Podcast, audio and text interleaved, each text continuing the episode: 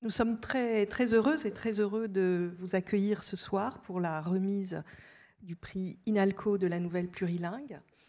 Euh, c'est un prix qui a, qui a accueilli euh, à peu près 500 inscriptions d'étudiants de partout, pas seulement d'INALCO, mais d'autres universités françaises et au-delà des frontières aussi. Et euh, nous sommes là pour fêter les, les 10 finalistes plus 1 puisqu'il y a eu un prix spécial du jury ce soir. Donc, je vous présente euh, ici les membres du jury. Alors, il y avait un grand jury et un jury élargi euh, qui comptait une cinquantaine de personnes, c'est ça, Isabelle? Voilà. certains sont dans la salle également. Euh, donc, Isabelle Cros, à l'initiative de, de, ce concours. Bonjour. Qui, qui était chargée de cours à l'INALCO euh, au moment où elle a imaginé ce concours et qui est maintenant euh, maîtresse de conférence à Aix-Marseille Université. Euh, Marie Vrina Nikolov, qui est enseignante à l'INALCO, maître de conférence. Oui, bonjour. Noé Pérez, qui est éditeur. Bonjour. Et nous avons également deux écrivains euh, francophones, Yasmine Klat, qui est franco-libanaise, et euh, Jean-Simon Desrochers, que vous voyez ici,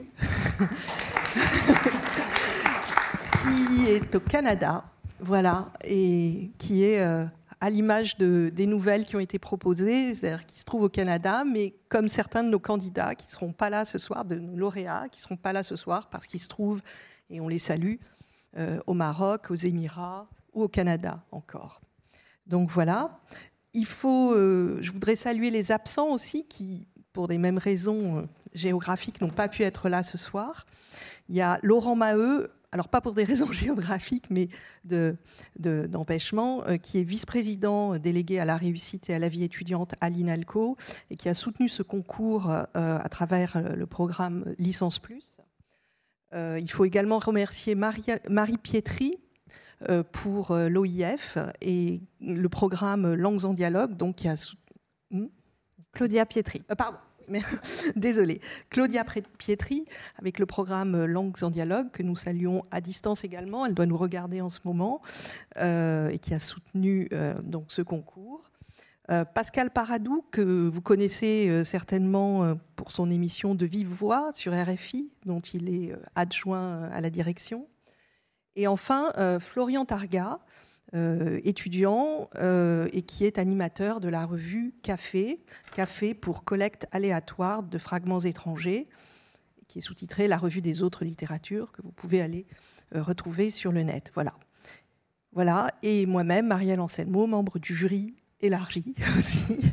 voilà. Donc nous sommes heureuses et heureux d'être là ce soir une petite, euh, petite discussion avec vous. D'abord, euh, avant d'accueillir les, lauréats, il faut bien faire euh, durer le plaisir un petit peu quand même. Isabelle, donc vous êtes à l'origine de ce concours. Qu'est-ce qui, qui vous a amené à, à, penser ou rêver ce concours? Voilà. Oui, alors effectivement, euh, euh, je, participais moi-même à des euh, concours de nouvelles quand j'étais, plus jeune. Et cette, cette contrainte que fournissent plusieurs, proposent les concours de nouvelles, je trouve, est très créatrice. Et lorsque j'ai commencé un, cours à l'INALCO qui s'intitulait Francophonie contemporaine au pluriel, s'il vous plaît, j'ai pris encore plus conscience de cette, euh, ce plurilinguisme vraiment interne au français et qui était aussi un plurilinguisme viscéral, disons, euh, qui, qui, était beaucoup plus discret que le plurilinguisme des polyglottes, euh, beaucoup plus apparent, mais il m'a semblé que jouer entre les langues, justement, entre euh, les différentes variétés du français, les différents registres de français, était euh, déjà une bonne porte d'entrée pour, euh, pour explorer le plurilinguisme et puis de l'élargir au plurilinguisme externe de toutes ces langues, ces 70 langues qui sont enseignées à la francophonie dans, à l'INALCO. Eh bien, c'était une, une, belle plus opportunité. de 100 langues. Plus de 100 même, encore davantage. 105, pardon. Il m'en manquait quelques-unes. Et, euh, donc, lorsque j'ai vu l'appel de, euh, l'OIF, euh, de l'Organisation internationale de la francophonie, sur le thème Langues en dialogue, donc vous voyez, je n'ai pas fait preuve d'une grande originalité pour le titre de cet ouvrage. Contrairement aux lauréats et à tous les écrivains, eh bien, je me suis saisie de cette opportunité pour pour euh, eh euh, faire advenir euh, cette, idée qui trottait dans ma tête depuis longtemps et proposer un concours avec cette contrainte-là que j'expérimentais aussi dans mes cours puisque je suis enseignante de français langue étrangère et je travaille, disons, l'écriture créative en contexte plurilingue dans mes classes et dans le cadre aussi de mes recherches. Donc ça répondait à tout voilà, tout, ça ne répondait pas à toutes mes questions. Ça posait beaucoup de questions et euh, finalement, je vous les ai posées et, je vous ai donné cette contrainte pour voir de quelle façon on pouvait bien se, tirer d'affaire. Et alors, vous avez su agréger euh, autour de vous un jury. Donc, euh, Marie, par exemple, Marie Vrina Nikolov, qu'est-ce qui vous a amené à participer à, à ce jury Alors, c'est Laurent Maheu qui m'a sollicité et pour moi, c'était une évidence finalement. Euh, pour plusieurs raisons. Personnelles, parce qu'il se trouve que quand j'avais 13 ans, on m'a envoyé une langue qui n'était pas du tout la mienne, qui n'était pas du tout celle d'ancêtres présumés, le bulgare. Et lorsque j'ai entendu cette langue, donc c'est le hasard qui, qui fait cela, euh, je peux dire que je suis tombée amoureuse de cette langue. Donc, faire dialoguer des langues, ce qui, m'a amené à, être à la fois traductrice littéraire, puisque je, traduis la littérature bulgare. Il se trouve d'ailleurs que la dernière traduction qui est, apparue, c'est un recueil de, nouvelles ultra courtes de l'écrivain Georgi Gospodinov, qui est en train de devenir un écrivain mondialement connu. Et puis, euh, donc, évidemment, quand on, est, forcément, euh, non pas entre deux langues, mais avec deux langues lorsqu'on traduit. Mais ça, peut-être que j'aurai l'occasion de le dire plus tard. Euh, on a aussi l'occasion de, comment dire, de euh, d'insérer, de faire entendre l'autre langue hein, dans notre traduction. Et c'était un peu le but aussi de, ces nouvelles. Et puis deuxièmement aussi parce que je, dirige, j'ai créé avec des, collègues et je dirige depuis une dizaine d'années le master de traduction littéraire à l'INALCO. Et c'est fascinant parce qu'on a des étudiants, alors non pas des 105 langues, mais de, plusieurs langues. Merci. Et vous, Noé Pérez, alors, euh, votre rapport au plurilinguisme et puis comment vous arrivez dans ce jury? Alors, hum, en fait, euh, pour parler de ça, il faudrait aussi parler un peu d'un origine euh, conjoint, enfin, un origine en parallèle, parce qu'il y a le concours qui est, qui est né en même temps que les éditions, les éditions tangentielles qui, Alors, je vais, je vais préciser que Noé est éditeur. Oui, oui, oui, voilà. Alors, vous êtes éditeur scolaire chez Nathan. Chez Nathan. Mais voilà, bon, j'ai eu, enfin, c'est euh, donc euh, grâce à mon amie Isabelle hein, qui, euh, qui, avait, qui m'a qui m'a raconté son projet de faire ce concours et donc qui m'a proposé aussi donc de concrétiser un projet qui, qui, qui m'érodait aussi moi aussi dans la tête. Donc c'est une rencontre de projets, le concours d'un côté et une envie que j'avais aussi de prendre un peu la tangente de mon métier d'éditeur scolaire pour publier.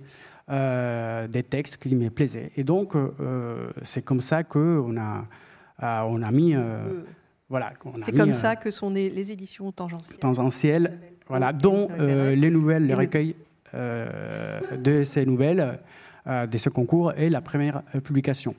Et sinon, pourquoi faire partie du jury? Bon, c'est pour moi, c'est un peu comme tout à l'heure, on a parlé d'évidence. Pour moi, c'était une évidence aussi, parce que un éditeur, c'est aussi, c'est lui qui euh, qui fait un choix aussi sur euh, ce qui va être publié. Donc, euh, dans l'édition, il y a toujours un jury, même si on ne l'appelle pas comme ça, il y, a des, il y a des comités de lecture ou tout simplement, de façon plus abstraite, une, ligne éditoriale. Donc, voilà, pour moi, c'était une évidence de faire partie de ce jury.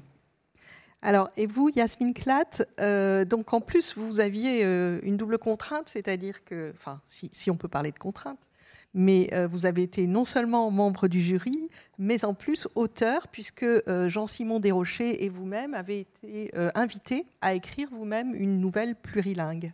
Oui.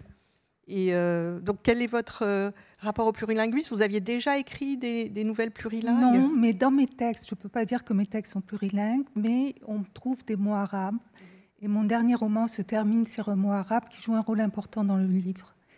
Euh, mon rapport au plurilinguisme est assez. Bon, d'abord, je porte en moi deux langues, l'arabe et le français. Je viens d'un pays, le Liban, où l'on, on mélange dans une même langue, ce qui est parfois assez comique, l'anglais, le français et l'arabe. Et euh, si vous voulez, quand, quand j'avais 16 ans, enfin mon rapport au plurilinguisme est, particulier parce que lorsque j'avais 16 ans, je me suis retrouvée à Paris et la guerre faisait rage dans mon pays.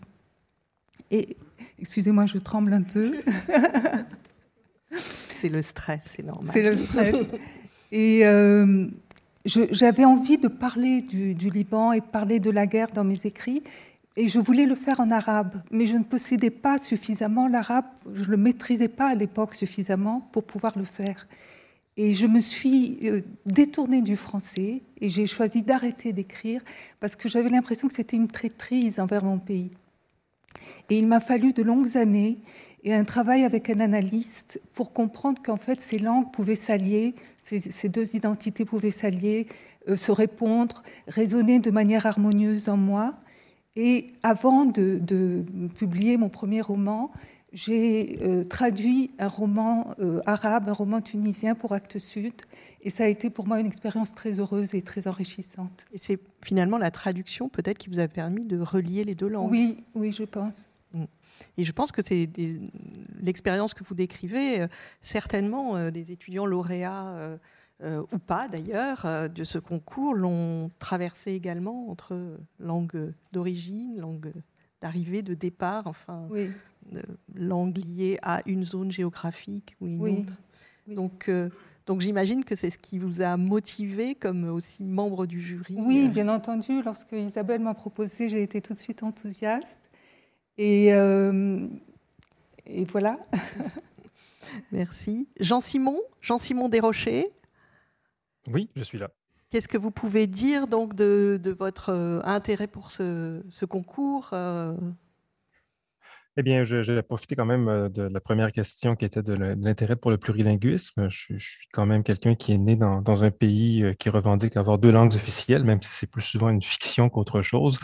on cohabite quand même ici au Québec avec, on est l'anglais est omniprésent, il nous encercle géographiquement. Donc, euh, on se retrouve un peu pris à vivre avec, cette culture et on s'y adapte d'une certaine manière tout en résistant.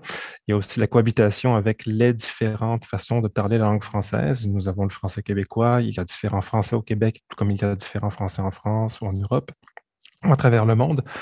Euh, mes romans étaient tous plurilingues à leur façon, parce que l'obsession de mes premiers romans était de de tenter de cerner le réel d'une certaine manière, avec une approche peut-être un peu, euh, peut-être une forme d'utopie un peu 19e derrière, derrière la cravate. Je ne sais pas qu'est-ce qui m'avait pris à l'époque, mais j'avais cette idée-là de, vraiment prendre et d'embrasser le réel. Et le réel parlait pratiquement toutes les langues, toutes les langues que je ne parle évidemment pas, mais au moins plusieurs personnes en parlent de ces langues-là ici. Euh, et plus récemment, ici au Québec, nous sommes dans une revalorisation des cultures autochtones euh, et nous, voyons à quel point le traitement des, des peuples autochtones ici, que nous, nous avons à tort appelé amérindiens pendant longtemps, euh, ont subi une forme d'oppression assez sévère et dans différents cercles, on voit vraiment une tentative de, revalorisation de langues qu'on a, que par le passé, la culture, les cultures dominantes ici au Canada ont tenté d'effacer, d'éradiquer, alors que maintenant on est dans une tentative de les revaloriser, de les remettre de l'avant. Euh, mais ce sont des langues qui sont dans des racines complètement autres que les nôtres. Et c'est une expérience de l'étranger qu'on fait au quotidien également. Donc, c'est assez fascinant de voir à quel point l'étranger parfois si près euh, et pas si étrange non plus. Euh, quant au concours, ben, j'ignore totalement comment Isabelle a pu, a, pu me trouver, mais elle m'a trouvé. et ça fut, je dois dire, une, rencontre fort intéressante qui m'a permis de, de découvrir différentes manières de faire et de, me frotter à d'autres types d'écriture. Il y a un atelier d'écriture aussi euh, que je faisais. Je suis aussi professeur en, recherche-création littéraire à l'Université de Montréal. Donc, j'aime bien, euh, comme Socrate disait, corrompre la jeunesse. Je veux mériter mes siglus à terme, évidemment, euh, mais c'est tenter de la corrompre de la bonne façon, je dirais, et de tenter de se comment dire, de se montrer sensible à cette merveilleuse matière que sont les langues. Oui, alors je voudrais préciser que vous avez animé un atelier d'écriture avec les 20 premiers candidats sélectionnés. Les 10. Les 10. Ah, c'était 20 au départ. Les 10 premiers, alors nos 10 lauréats. Euh, voilà. Alors, comment. Qu'est-ce qui vous a intéressé dans les productions des, étudiants euh, Comment vous avez travaillé avec eux? Oui. la diversité. J'opère toujours selon le principe de l'atelier dialogique mutualiste, c'est-à-dire un atelier où tout le monde apprend de tout le monde, y compris la personne qui anime le dit atelier. Euh, et c'est de travailler en parfaite horizontalité, de laisser place aux spécificités de tout un chacun. Donc, euh, c'est de se montrer sensible aux objectifs qu'une personne peut avoir vis-à-vis d'un texte, aux intentions que la personne a vis-à-vis du texte en question et ce que le texte produit réellement auprès des lecteurs et lectrices. Euh, et c'est de, créer un climat, euh, disons, d'écoute et de travail qui se fait dans la bienveillance, mais qui n'exclut absolument pas les exercices de pensée critique très rigoureux, où la justesse du texte doit l'emporter ultimement. Euh, le défi a été de faire ça de cette façon-là. Évidemment, j'aurais préféré le faire euh, en présence et non, pas, en deux dimensions. Il manquait une dimension, tout comme il en manque une ce soir, je, à, regret bien évidemment. J'aurais bien aimé être dans cette chaise vide actuellement et être parmi vous. Mais compte tenu des circonstances, je crois que le, travail a été euh, très bien accompli. Euh, j'ai très hâte, en fait, de voir le, résultat final, qui que sont ces livres que je vois sur la, sur la table devant Ils sont sur la table, effectivement. Et euh, j'ai le sentiment que les étudiants qui ont travaillé avec vous, euh, qui ont retravaillé leur texte avec les regards critiques, comme vous disiez, aussi des autres étudiants, ont été très très heureux de ce travail-là. Alors comme malheureusement vous devez nous quitter après cette, cette visioconférence et que nous allons passer bientôt à la lecture des textes. Alors, nous allons commencer par vos textes, à vous deux, écrivains. Mais je voudrais anticiper sur la suite et vous demander quelle est la, nouvelle qui vous a le plus marqué parmi celles euh, que vous avez eues euh, à lire? Mais je céderai la parole à, ma collègue euh, Yasmine, je crois qu'il pourrait peut-être. Alors, on lui cède la parole. On lui cède la parole plus tard, mais si vous voulez dire juste un mot avant de partir. D'accord, d'accord, d'accord. Euh, d'accord. Euh, ben, écoutez, euh, au tout début, c'était un concours, il y avait, c'est un concours classique, et il était paru très, très tôt, je crois, dans le, dans le processus d'évaluation des textes, que Yasmine et moi avions vraiment accroché très positivement sur, sur un texte pour des raisons euh, qui, je crois, se sont rejoindre. On a, vu dans, ce texte-là, qui euh, est-ce que je le nomme? Est-ce que c'est est -ce c'est Oui, oui, vous pouvez le nommer. Bien sûr, puisqu'il va recevoir son prix tout à l'heure, donc vous pouvez le, texte le Qui s'intitule, qui s'intitule Ababil, de, si je me souviens de l'auteur qui est Nicolas Payen. et on a, senti dans ce texte-là qu'il y avait une présence, qu'il y avait une écriture qui dépassait le, stade de l'intention et qui allait vraiment dans la concrétisation d'un travail de la langue qui, dans mon atelier d'écriture, m'obsède. Euh, j'ignore si c'était la même chose auprès de, mon estimé collègue, euh, mais on a senti quelque chose. Et on, peut revenir avec tous les limites des, écrivains et des écrivaines comme quoi nous sommes des, êtres intuitifs. Ceci dit, j'ai quand même fait une thèse sur la validation de l'intuition en, littérature par l'empathie. Euh, donc, l'intuition vaut quelque chose quand même comme intelligence euh, et comme compréhension du texte. Euh, mais il y avait, il se passait quelque chose dans ce texte-là. Pour, euh, pour euh, citer Ar Rosa, dont je, connais, dont, je dois la connaissance à, Isabelle Crow, euh, c'est un texte qui, qui m'a donné une expérience de résonance forte, je dirais. et c'est un texte qui vibrait bien en moi et je crois qu'il a été très rapidement décidé que ce, texte devait se, mériter une mention spéciale de des, du parrain et de la marraine. Il a eu le, la mention spéciale du jury, donc on l'entendra tout à l'heure. Je vous remercie, euh, Jean-Simon. On va maintenant passer à l'écoute des textes. Alors, on va commencer par euh, les écrivains confirmés que vous êtes.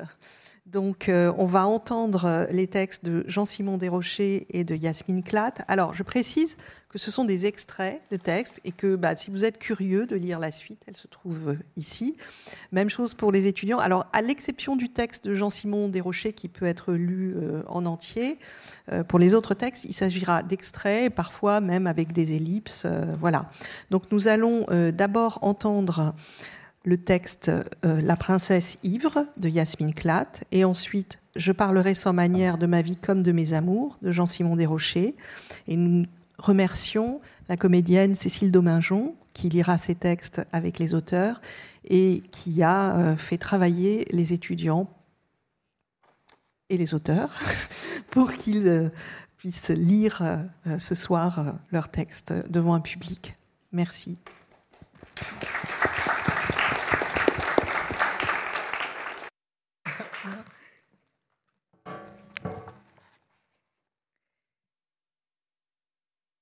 Lorsque j'arrivais, la porte était encore fermée. Je sonnais. Il me plaît aujourd'hui de penser que vous étiez alors à votre table, en train de terminer cet ouvrage qui, trois mois plus tard, devait me bouleverser si profondément. Vous m'avez ouvert la porte et je ne me souviens pas que vous ayez eu l'air surpris. J'avais les cheveux courts, un embonpoint que dissimulait à peine mon vieux manteau, et le visage vierge de tout maquillage. Je devais avoir aussi tant de souffrance muette dans le regard que vous avez un instant dû détourner le vôtre. Vous en souvenez-vous? ¿Recuerda usted, docteur Le premier matin, je ne vous ai parlé que du suicide de mon frère. Puis je me suis rendue à la librairie. J'ai vérifié l'ordre des fournitures scolaires avant de m'asseoir derrière la caisse. Il y eut une influence particulière de clients ce jour-là. À 13 heures, une fois la devanture fermée, j'ai ressorti le livre de peinture sur Jérôme Bosch et j'ai longuement contemplé les créatures grimaçantes de ce peintre qui exerçait sur moi une si forte fascination. Puis je l'ai rangé à sa place et suis sortie par la porte du fond. Je me suis dirigée vers les quais, mon sandwich à la main. J'avais l'habitude d'emporter chaque matin un sandwich que je préparais la veille avant de me coucher. Je me souviens, ce jour-là, c'était du gruyère et je n'avais pas très faim. Aussi abandonnai-je vite les restes de mon repas aux oiseaux de Paris? Il faut dire que j'avais hâte de me retrouver vraiment seule. Je veux dire dans une disponibilité, un silence particulier, pour pouvoir penser à cette entrevue du matin. Les jours suivants, je devais me demander s'il fallait vraiment entreprendre une analyse avec vous. Vos honoraires étaient élevés, et vu sous un certain angle, cela était pure folie pour le salaire que je gagnais. C'est un argument que je me suis tenu, tentant vainement de résister à l'appel déraisonnable du grand large. Mais les choses étaient déjà en marche, une marche à laquelle mon frère défunt était venu se joindre. Ce midi-là, en marchant le long de la salle, de la scène, je sentis soudain sa présence à mes côtés, son pas qui emboîtait le mien. Fue una impresión muy fuerte, muy abrumadora. Ensemble, comme lorsque nous étions petits, nous avancions, moi dans la vie, lui dans la mort, pour faire face au loup, aux démons que nous nous étions jurés de vaincre.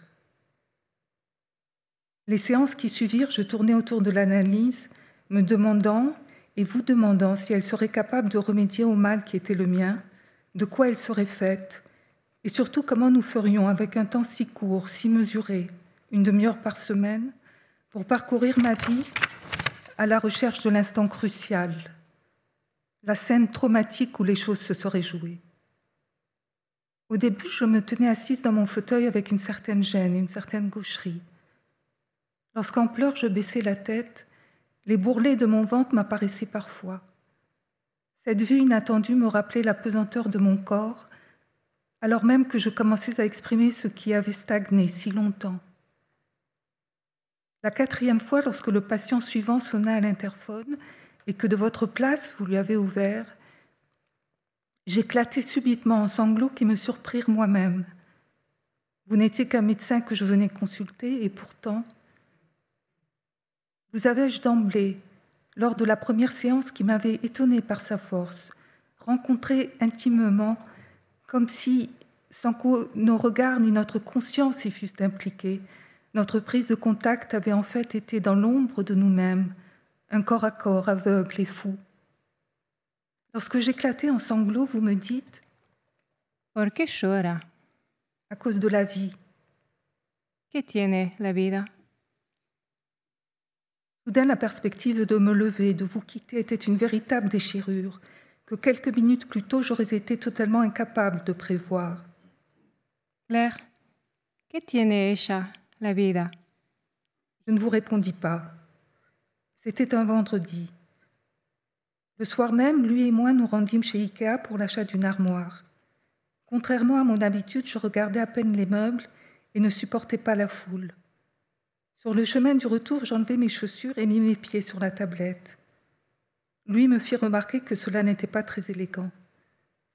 Je ressentais un malaise dont je n'arrivais pas à déterminer l'origine, comme si j'étais prise dans un vêtement trop étroit. Je répondis à lui Perdona, pero estoy nerviosa. Il murmura sans quitter la route des yeux, nous étions sur le périphérique. No pasa nada. J'entends encore la tonalité de ce murmure. Je me tournai vers lui et contemplai son profil comme pour la première fois. La nuit, je me réveillai à plusieurs reprises et restai étendue près de lui, le regard perdu dans les frises du plafond qu'éclairait une lueur venue de la cour. Le lendemain matin, je me rendis à la librairie dans un état dont je n'arrivais pas à savoir s'il était euphorique ou fébrile. J'échangeais avec les clients rires et propos. L'un d'entre eux me fit remarquer mon entrain inhabituel. Je tenais difficilement en place et ressentais une chaleur au creux de la poitrine, parfois comme un plaisir et parfois comme une douleur, un manque. Sí, como un dolor, un vacío. Cela devait durer toute la journée. Le soir, lorsque lui rentra, cette sensation disparut. Je revins à la vie et au calme. Je mis la table avec des gestes lents, cherchant à retenir la sérénité retrouvée. J'étais chez moi, avec lui, dont je captais avec soif la chaleur. Il était dans l'entrée et parlait au téléphone. J'écoutais sa voix, son rire et me berçais de sa présence. J'étais bien. J'étais à nouveau là. Mais le lendemain, dimanche, cet appel impérieux devait s'emparer à nouveau de moi. Je ne pouvais que penser à vous et étais par instants prise de tremblement. À 13h10, j'écrivais fébrilement sur un cahier où je devais consigner les pensées, les rêves nocturnes et éveillés qui me traversèrent tout au long de cette expérience que je cherche maintenant à retranscrire. Sur ce cahier, après la date et l'heure, j'ai écrit ceci. Je me regarde dans la glace, c'est votre regard que je vois. Mon regard me rappelle le vôtre, celui que vous posez sur moi. Nos yeux se ressemblent-ils? Il m'a semblé l'autre jour que les vôtres étaient par instants miel comme les miens. Ou bien suis-je en train de devenir folle? Me estoy volviendo loca, doctor. J'avais été happée dans l'orbite d'une planète et n'arrivais ni à me soustraire à sa force d'attraction, ni à ralentir la cadence de ma course.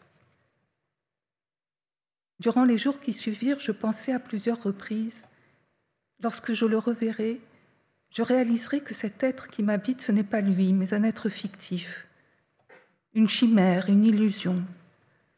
Je n'arrivais pas à faire le lien entre le médecin qui m'avait reçu les fois précédentes et la folie amoureuse qui s'était emparée de moi. Ce décalage entre la réalité et la passion qui m'habitait me faisait même rire. Mais cette distance, cette capacité d'analyse et de critique n'amenuisait en rien la force dévastatrice de cette passion. Estaba como hechizada. J'étais comme envoûtée. Ce jour-là, j'arrivais chez vous à jeune et épuisée d'avoir tant attendu cet instant. M'étais-je seulement coiffée? Je comptais me fictif qui s'était sauvagement emparé de moi. Je m'assis sur le fauteuil. Il me semble qu'il était ce jour-là plus éloigné du vôtre que d'habitude. Je vis votre visage dans la distance comme pour la première fois. Vous aviez les cheveux tirés en arrière et ce regard si grand, si grave, le même regard exactement que sur la photo du petit livre blanc. Mon cœur se mit à battre très fort. Mi corazón se puso a latir muy fuerte. Merci.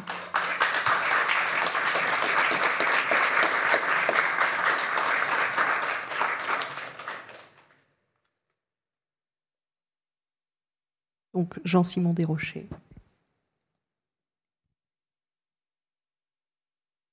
Je suis née deux jours durant, au milieu d'une salle trop éclairée de l'hôpital Maisonneuve-Rosemont à Montréal, originalement Ville-Marie, colonie insulaire fondée par le dit Paul de Chaumedet de Maisonneuve, Pour Rosemont, il n'y a là ni Rose ni Mont, seulement le souvenir d'une Écossaise, Rose Phillips, mère d'un successful businessman nommé Dan Durand, premier automobiliste de la ville. Mais la colonie, l'ancien temps, vieille époque, on la disait gardée en vie par Jeanne Mance, la vénérable, qui préférait le care à la guerre, contrepartie douce aux héros du narratif traditionnel, propagateur d'évangiles, de virus et de croix en territoire Kanyankehaga, aussi appelé Anier, Iroquois, puis Mohawk, pourtant chez eux depuis des siècles, à Georgiage, forme abrégée de Dionis Georgiagun, terme que de nombreux descendants allochtones, j'en suis, ont appris récemment, et qui signifie là où le groupe se scinde ou emprunte des chemins différents.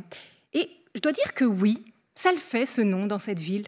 Les groupes s'y scindent toujours sans que les chemins diffèrent autant qu'on le souhaiterait, puisque le monde va comme il vient en ce pays où les saisons exagèrent, là où notre fatigue, dit-on, se contraite en longs hivers qui nous confinent dans nos appartements, condos, maisons chauffées éclairées, nous place dans l'expectative du printemps rarement satisfaisant, malgré son poussiéreux mérite de relancer la promesse des beaux jours. Cette ville cette île, Georgiage, ce chez moi d'origine, même si je n'habiterai jamais ailleurs que dans mes chaussures, un home d'acte de naissance, disons, Montréal, deuxième ville francophone du monde, huitième ville tout court en Amérique du Nord, peu importe la taille, Georgiage reste un curieux village where crossing one boulevard sometimes means you should switch to another language just to be polite, or maybe say fuck it la marde. Je revendique mon droit de parler français partout et tant pis si tu comprends rien, bro. Attitude butée que je comprends sans admirer. Car euh, voyez-vous, j'ai du mal à imposer cette langue française, canadienne française, euh, québécoise et quoi encore, euh, dont je ne suis qu'un usager temporaire. Cette langue que j'aime, comme j'aime toutes les langues, y compris celles que je ne connais pas, un peu comme les gens d'ailleurs, moi, d'emblée, j'aime ouvertement, sans jugement, ni attente, ni attache, un amour de gamin qui bande et embrasse bien. Et puisque j'aime les gens, les langues, pourquoi Oui, pourquoi imposer ma vision du monde à ces personnes qui ont choisi de s'établir ici, comme à ceux qui n'ont pas décidé d'y naître Cette ville, cet espace où on ne fait que passer, et pourquoi me choquer si on me lance un ni hao, un здравствуйте, un sabah al khair, un bonjour hi, voire un bon matin qui me fait quand même grincer des dents parce que le matin c'est déjà le jour. Pourquoi rouspéter si on m'offre un bubble tea avec mon banmitnung ou qu'un fêtard enthousiaste m'invite à trinquer à la Schlievovietsa pour m'apprendre les bases du bosniaque? Dobro, dobro l'ami. Euh, j'écoute mais ne comprends rien. Solo escucha la musica dell'idioma. C'est pour cela que je tangue plus que j'avance. C'est ce que je répondais à Maria qui m'aimait et, répond, et, parlait vite. Comme si les espaces entre les mots s'entre-dévoraient, ou mieux s'embrassaient pour donner naissance à des phrases mots bondissantes jusqu'à ce qu'elles me servent souriantes du pendejo, du cabron, du hijo de puta, toujours bien articulé. Maria, à qui je répondais le plus amoureusement du monde. Va fanculo, mein Herz.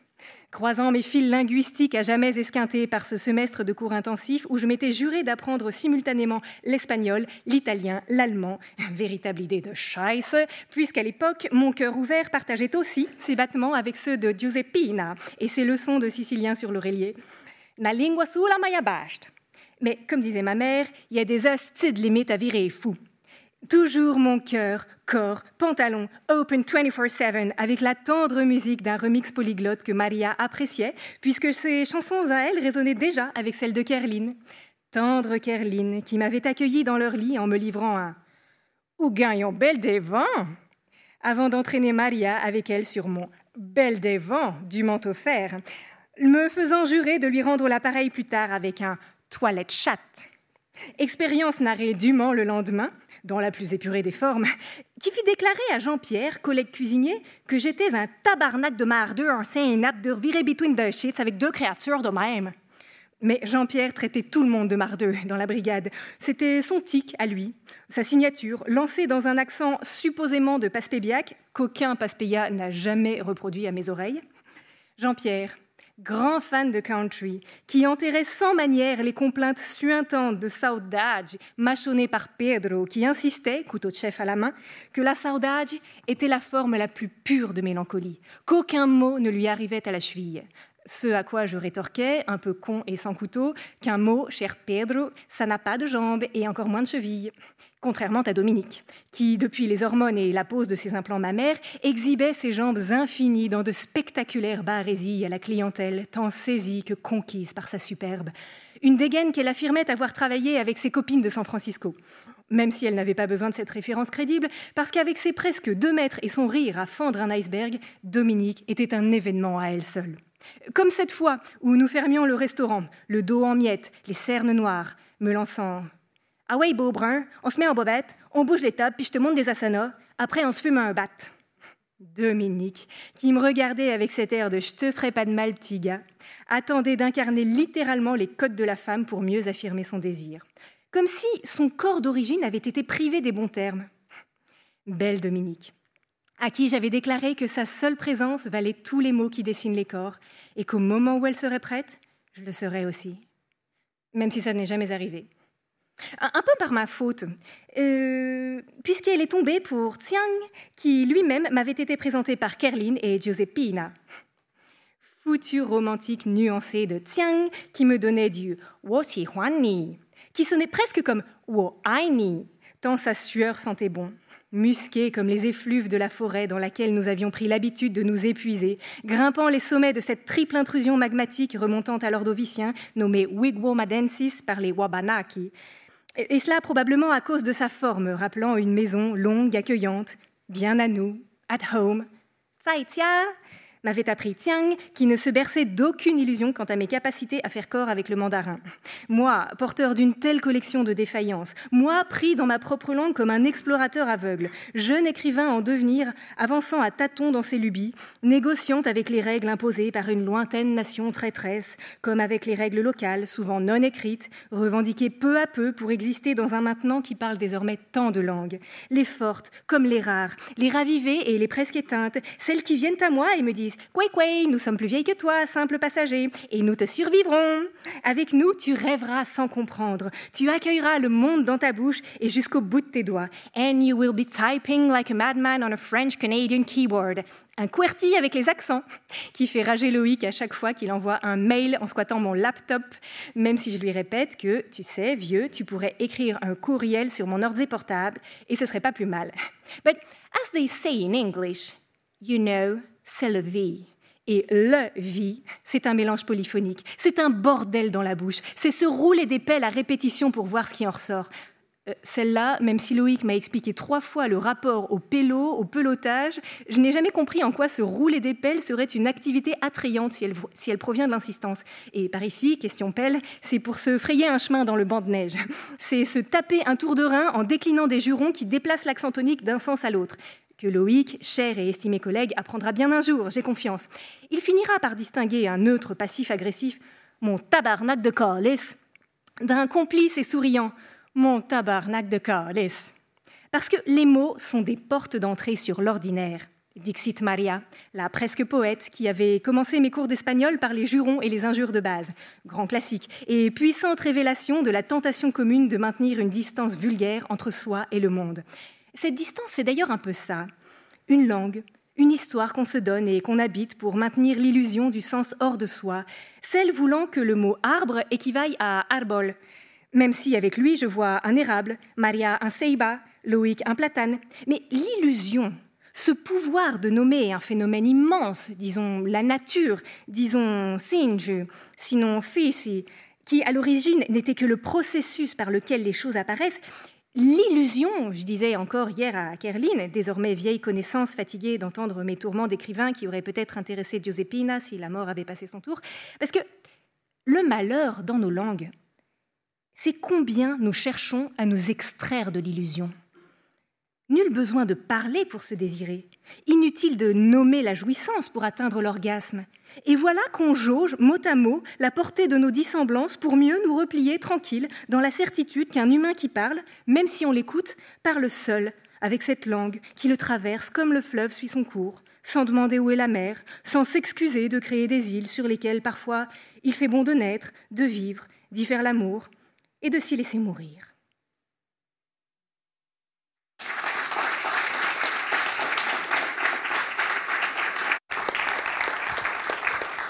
Merci. Merci Cécile. Alors maintenant, c'est l'heure de remettre nos prix aux étudiants. Alors donc, je précise qu'il y a euh, donc 10 étudiants lauréats qui ont été primés, plus un prix spécial du jury. Euh, il y a un ordre seulement pour les trois premiers, plus le prix spécial. Donc nous allons accueillir ben, dans le désordre les étudiants, sauf pour les, quatre euh, derniers, c'est-à-dire les trois premiers et le prix spécial. Voilà. on peut se lever, leur donner leur prix. je vais les appeler et les inviter à, venir. Se mettre là. Isabelle, ne t'éloigne pas trop, puisqu'ils vont venir par là. Alors, le premier, dans le désordre, hein, est Renaud Descamps pour la sondité. Bonsoir. Bonsoir Renaud. Venez, venez.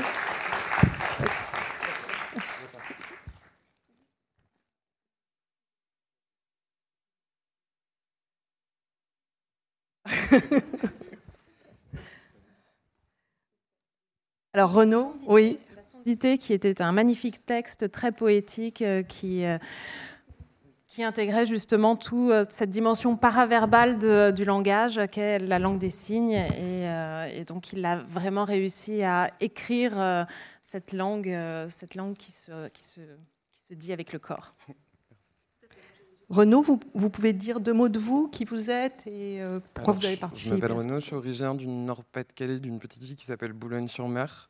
Donc mon texte mêle la langue des signes et justement le patois local.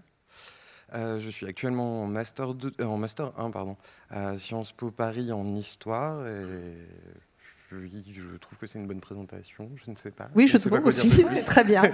Euh, bravo, Renaud. Bravo.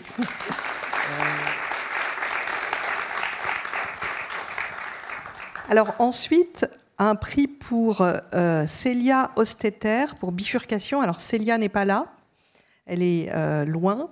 Euh, en 2020, elle était en doctorat d'anglais à l'université Grenoble-Alpes au moment où elle a, elle a participé à ce concours. Et elle travaillait au sein du laboratoire Lidilem. Et aujourd'hui, donc laboratoire de linguistique et didactique des langues étrangères.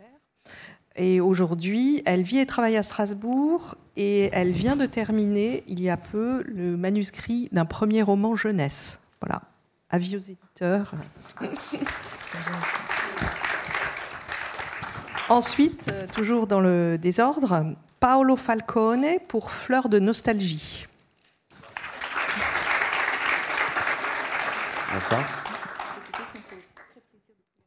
Merci. Pour un très beau texte, très poétique aussi, qui, euh, qui raconte en, plus d'une langue. Là, vous en aviez beaucoup, euh, l'italien notamment et euh, le japonais. c'est voilà, ces souvenirs et dans un Paris qui était, qui était aussi le vôtre, je crois, d'une certaine façon.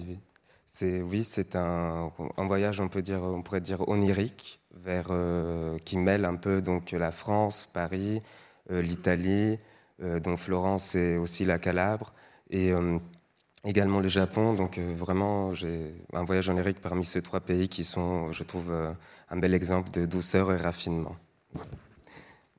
Et donc vous êtes italien et vous étudiez à Paris Oui, tout à fait. Je suis à l'INALCOA, master d'études japonaises, notamment littérature classique japonaise. Bravo, Paolo. Merci beaucoup. Bonne soirée. Alors, prix pour une autre absente qui se trouve au Canada, pour Alondra, pour le texte Chaque jour est une vie. Euh, texte à la limite du théâtre, en fait, travaillant sur la forme entre le récit et le théâtre. Et donc Alondra, qui est bolivienne, qui vit à Toronto et qui enseigne à l'université. Elle a étudié le quechua à l'UNALCO et elle étudie actuellement l'inu... Je vais y arriver. Allez-y, Marie. Oui, c'est ça. Je savais que j'allais buter. Et son texte avait euh, cette spécificité de prendre en compte aussi la langue des dauphins euh, à travers les sonars. Voilà. Donc bravo à Alondra qui nous suit depuis Toronto. ensuite, toujours dans le désordre, Werner Gaboro pour les mots déraillés.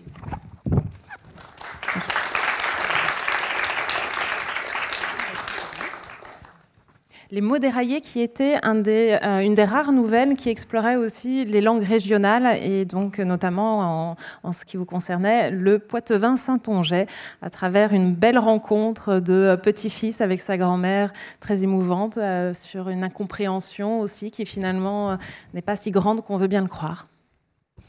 Werner, vous voulez vous présenter aussi? Alors, donc, je suis euh, doctorant en iranologie, donc j'ai pas écrit de nouvelle euh, en persan, euh, plutôt très proche d'ici. et actuellement, je travaille donc en histoire sur donc notamment les questions de passage entre les cultures et la construction de la langue et du savoir. Notamment, comment est-ce qu'on construit l'apprentissage et l'enseignement du persan en France au XVIIe siècle mais je n'écris pas une nouvelle sur ça. C'était du Poitvin Saintongeais et je voulais un peu rendre hommage à cette langue qui est en train de malheureusement disparaître. Vous allez continuer à écrire des nouvelles?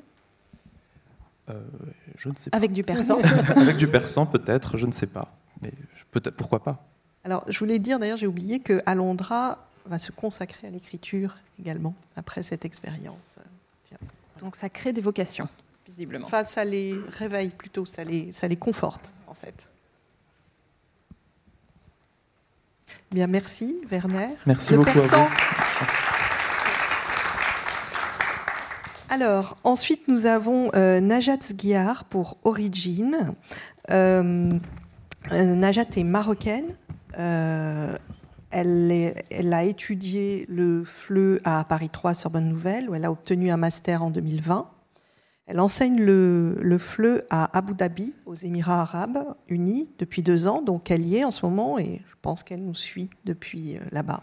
Donc très beau texte, Origins.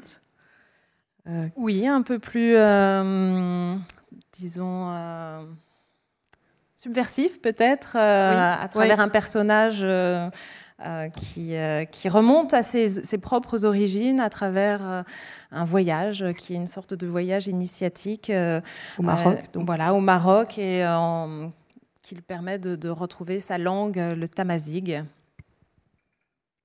D'ailleurs, le titre s'appelle, s'écrit évidemment Origins.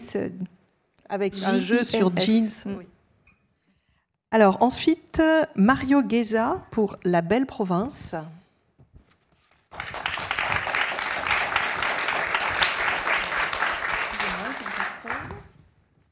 Mario, peut-être que vous pouvez vous présenter euh, Oui, bah, je m'appelle euh, Mario, je suis en master euh, droit dans le sud de la France à Avignon. Et voilà, c'est la première fois que je participe à un concours de nouvelles et je suis très content. Le sujet était super bien. Ça pouvait donner lieu à des quiproquos. J'ai fait une nouvelle sur, sur les quiproquos qu'on pouvait avoir entre le langage québécois et le langage français.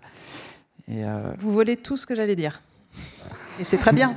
c'est très bien. Mais à culpa. Mais voilà, c'était très surtout pas la fin. Ok, ben, c'était très plaisant. Il faut la lire. Oui, évidemment, toutes les nouvelles sont euh, dans le recueil. Voilà, bravo. Merci beaucoup pour ce concours. Ensuite, euh, Evelyne Su pour Babel. Evelyne est là? Oui.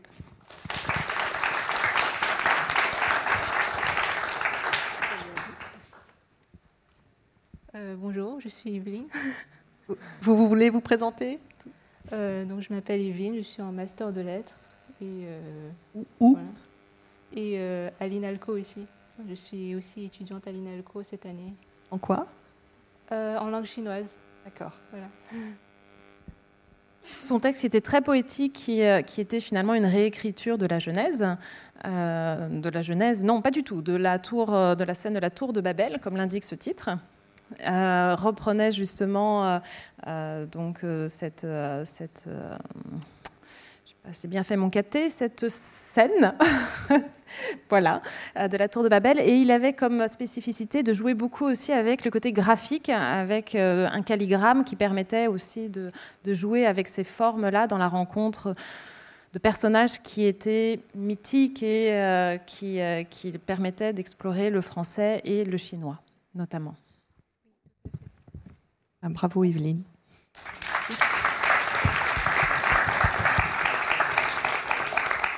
Alors, on arrive au, trio de tête, plus la mention spéciale du jury. Donc, classé troisième. alors, Samia Anachi pour Jnawi. Alors, malheureusement, Samia est à Tunis. elle a 23 ans. Elle est étudiante en double licence mathématiques, sciences sociales à la Sorbonne et à Sciences Po Paris. Elle est donc franco-tunisienne et elle a écrit un texte dans lequel euh, l'arabe dialectal tunisien est extrêmement présent. Donc on, bon, on la salue à distance. On va entendre sa nouvelle tout à l'heure. Ensuite, euh, classée deuxième, alors les étudiants qui arrivent vont nous rejoindre euh, ici pour discuter ensuite. Jean-Yves Pélisson avec l'accent. Bonsoir. Ah, est-ce que vous voulez vous, présenter? Merci. Alors, comme vous le voyez, je suis un étudiant tardif. Euh, je suis depuis deux ans à l'INALCO après euh, avoir pris ma retraite professionnelle et je suis actuellement en, licence de russe. Je viens de finir la deuxième année et si l'INALCO veut bien donner les notes dans la journée, euh, je saurai si je continuerai l'année prochaine en, en licence. Voilà. Et alors, en attendant les notes, j'ai tout de même une bonne nouvelle pour vous avec cette récompense de 200 euros. Merci. Alors, Merci. Euh, Jean-Yves, Jean vous pouvez prendre euh, place. D'accord. Alors, je, je, tiens à dire qu'il y a eu des candidats, de, des étudiants de tous âges. C'est assez remarquable. Que ça va de 21 ans à la retraite, en passant par 30, 40. Je crois que la doyenne en avait 80 et quelques. C'était une Mexicaine. Voilà, donc on peut étudier à tout ça. C'est c'est l'image de l'INALCO. Oui, c'est une, une, belle euh, leçon de, de vie, d'énergie aussi. Alors, donc, position numéro 1, maintenant, c'est Valérie Roumeliotis-Otavi pour Kyrie Ellison.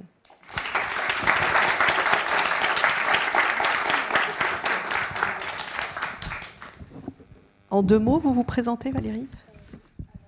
Euh, Je m'appelle Valérie, probablement la seule que vous rencontrerez qui n'a pas 40 ans. Euh, j'étudie le hindi, je suis en L2 de hindi à l'INALCO et euh, je suis franco-grec. Et ma nouvelle, justement, porte sur ça, sur la double culture et, le rapport avec les deux langues, les membres de la famille, qui n'est pas toujours bon. et cela prend place lors de funérailles.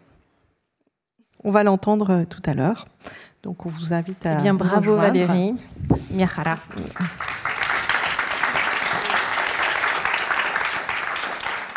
Et enfin, le prix spécial du jury, qui est la, nouvelle dont parlait euh, Jean-Simon Desrochers tout à l'heure, Nicolas Payen pour Ababil.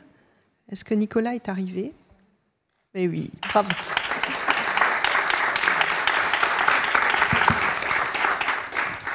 Nicolas, vous voulez vous présenter en deux mots aussi? Euh, bah, Je m'appelle Nicolas, euh, je suis en doctorat en histoire et en philosophie à Munich. Et euh, ma thèse porte sur la représentation des animaux au Moyen Âge islamique. Bravo. Bravo Nicolas. Et donc vous avez un prix spécial qui a été accordé parce que les parrains écrivains ont trouvé que votre nouvelle le méritait. Donc je vous félicite. Merci. Merci, merci de nous rejoindre. Euh, Marie et Isabelle vont nous quitter pour laisser la place au jury, puisque pour des raisons sanitaires, malheureusement, on ne peut pas être tous ensemble autour de cette table. Euh, et reviendront à la fin. Hein, Marie et Isabelle, vous reviendrez à la toute fin pour conclure. Voilà. Alors maintenant, peut-être euh, place aux nouvelles des étudiants. Je suis sûre que vous êtes absolument impatient de les entendre.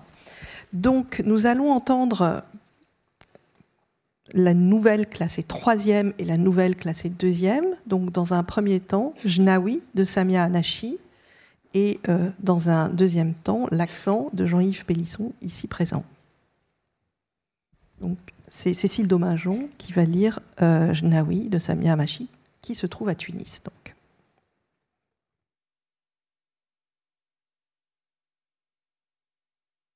Maman était différente.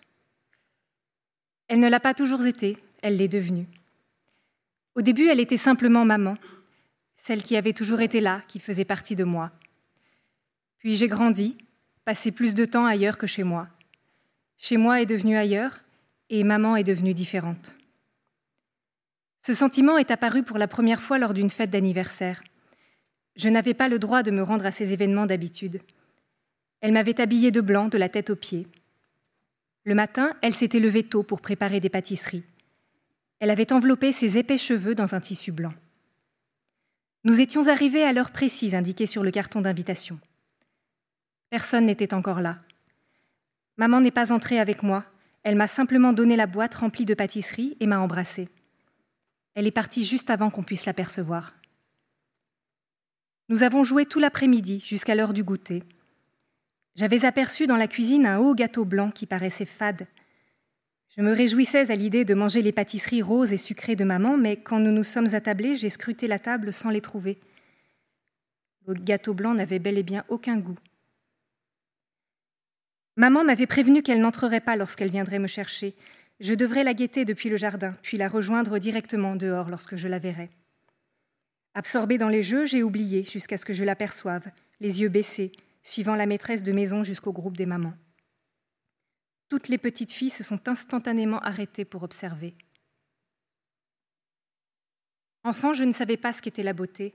Il y avait seulement des êtres qui attiraient mon regard, des visages solaires, des corps contre lesquels j'avais envie de me blottir. Maman était de ces personnes. Elle avait des yeux sévères mais tendres. J'aimais dormir la tête contre sa poitrine, chercher des trésors dans son nombril, compter les taches roses sur ses bras. Au milieu des autres mères, maman paraissait trop belle pour être acceptée. L'éclat de son charme se heurtait à la froideur des corps longilignes, blancs, vêtus de robes droites. Elle était un soleil qui brûle les yeux dans un monde inaccoutumé à tant de lumière. Moi, j'avais joué tout l'après-midi avec les filles de ces femmes.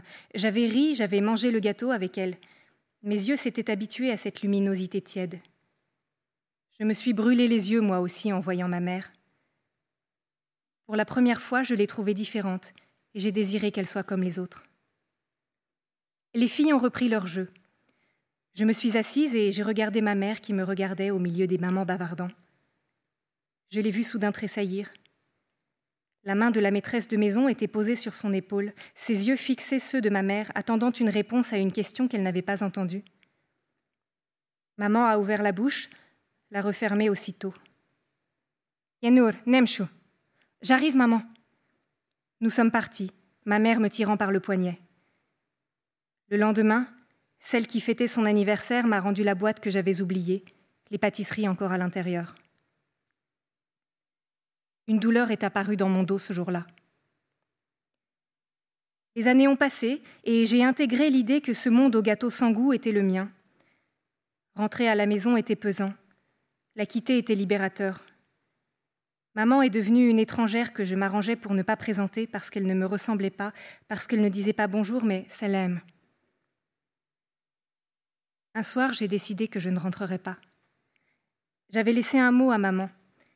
J'ai réalisé après qu'elle ne le comprendrait pas. Maman ne savait ni lire ni écrire, elle savait seulement dessiner. Tous ses dessins se ressemblaient, des vagues avec des points et des traits dessous ou dessus. J'ai cru que je pourrais vivre sans elle. Les premiers jours se sont bien passés. Je me sentais légère, plus besoin de me cacher, il n'y avait plus de décalage entre celle que j'étais le soir et la journée. Puis mes douleurs au dos sont devenues insoutenables. Personne n'a su me soigner, c'était un mal inconnu. Les préparations de maman qui me soulageaient instantanément me manquaient. Je ne connaissais pas la recette. Je suis retournée chez maman. Elle m'a accueillie comme si j'étais partie le matin même.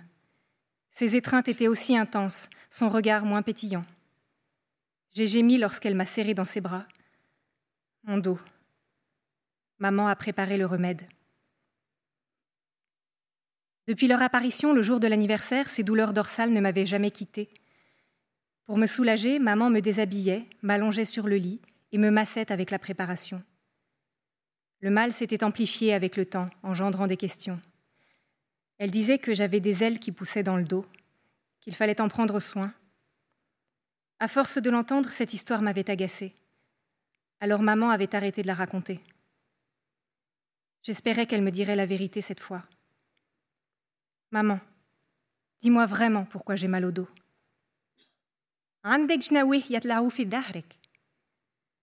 Réentendre cette histoire d'elle qui ne m'avait jamais délivré de mon incompréhension, voir ses cheveux danser autour de son visage, son sourire trop tendre, je n'ai pas supporté.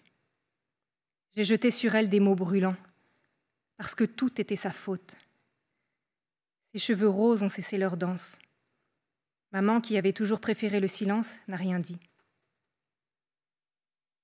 Soir, je suis rentrée et maman n'est plus là. Ummi meshihne, meshihne.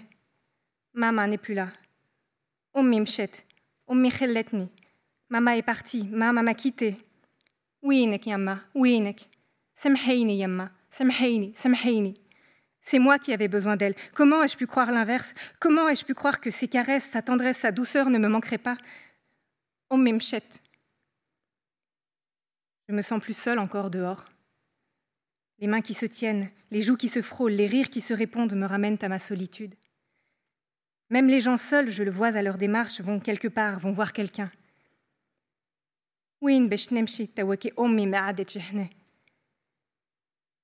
Je préfère quand il pleut. Les gouttes de pluie dissimulent mes larmes. J'ai cru que Mama ne me laisserait jamais, parce qu'elle était Mama et qu'elle n'avait nulle part où aller.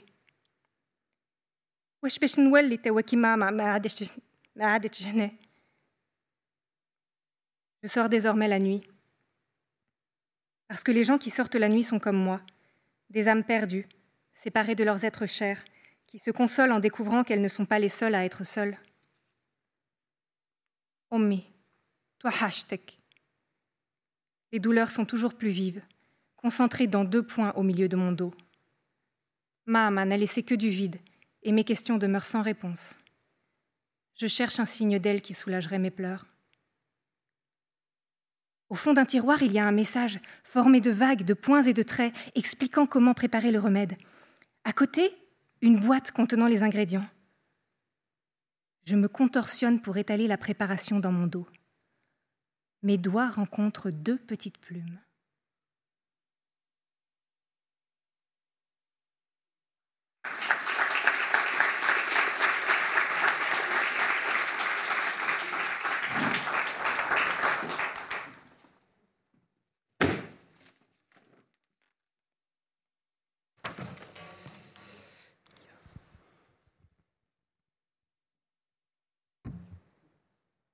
L'accent, donc.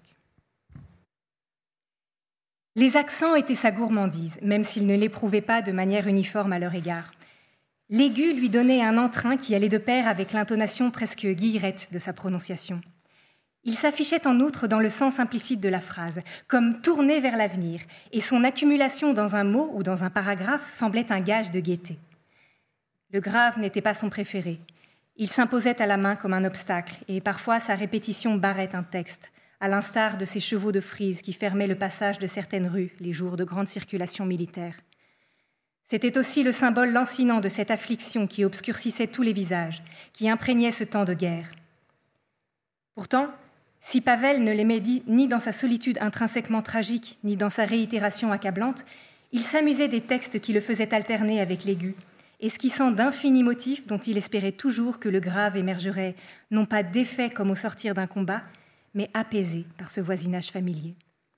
Par-dessus tout, le circonflexe était son favori et recevait presque son affection, comme l'aboutissement typographique de ce que les aigus et les graves traçaient de la vie. Cette jonction artisanale des deux accents pour n'en dessiner qu'un formait un toit, un abri, et Pavel s'était réjoui à cette découverte d'une langue exprimant si bien la protection que sa famille était venue chercher en France. Cela lui sembla d'autant plus une évidence que, dans les maigres livres conservés par sa famille maternelle, la langue tchèque n'arborait qu'un bizarre accent similaire, tel un circonflexe qu'on aurait inversé et rabougri. Sa grand-mère, qui s'était efforcée de lui inculquer des rudiments écrits de sa langue natale, lui avait ainsi inlassablement répété Ha tchèque, À chaque fois qu'il omettait ce signe sur l'une ou l'autre des consonnes appelées à le porter. Peut-être l'exil avait-il lesté cette langue d'un désamour, mais il se rebellait souvent désormais devant la prééminence de ces consonnes. Seule la voix de sa mère savait le rendre moins rêche quand elle l'incitait à ne pas rentrer trop tard à la maison.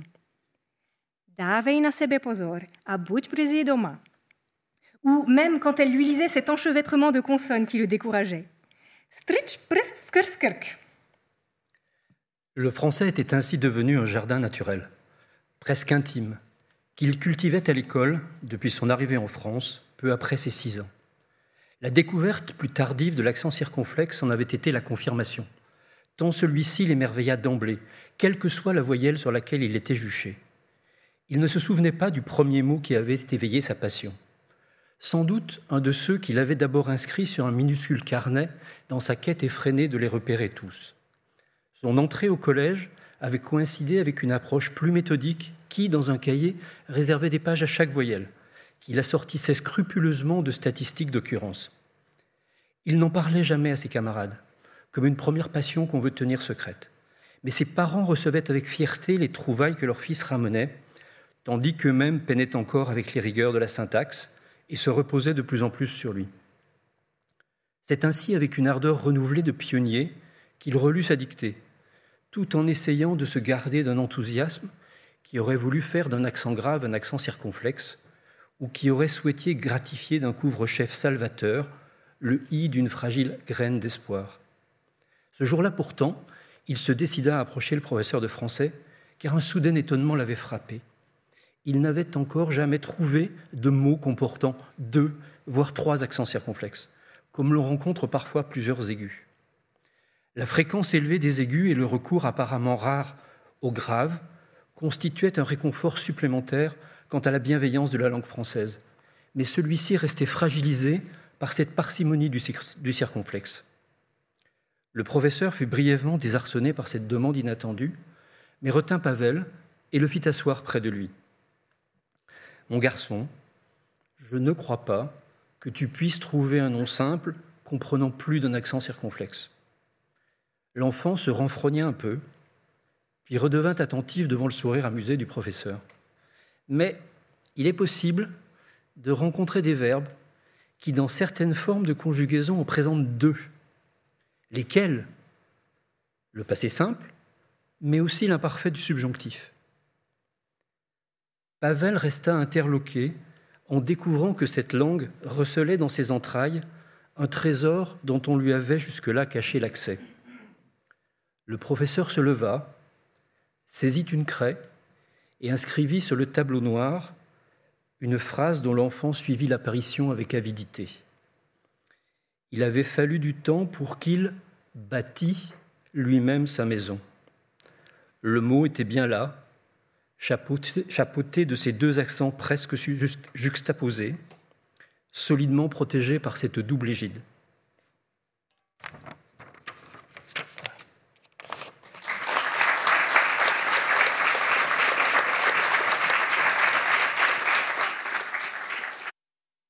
Merci. Merci pour ces lectures. Alors peut-être euh, vous interroger un peu. C'est après. On discute un petit peu et puis ensuite on, entendra les, deux finalistes. Qu'est-ce qui vous a amené à participer à ce concours, euh, Jean-Yves? Qu'est-ce qui vous a motivé en fait? D'abord le thème, langue en dialogue. Euh, je pense que quand on est à l'INALCO et qu'on s'intéresse forcément euh, aux langues étrangères, aux langues orientales, euh, c'est forcément une envie de dialogue que l'on a. Et quand on voit une proposition consistant à écrire une nouvelle avec l'utilisation de, plusieurs langues, on y trouve une sorte de défi. Donc ça, c'était la première motivation. La deuxième, c'était le fait que la nouvelle est un format que j'aime bien, euh, qui m'arrivait d'utiliser euh, parfois. Et, je trouvais qu'il était intéressant de, tenter cette expérience du plurilinguisme dans le format finalement familier de, la nouvelle. D'où le résultat.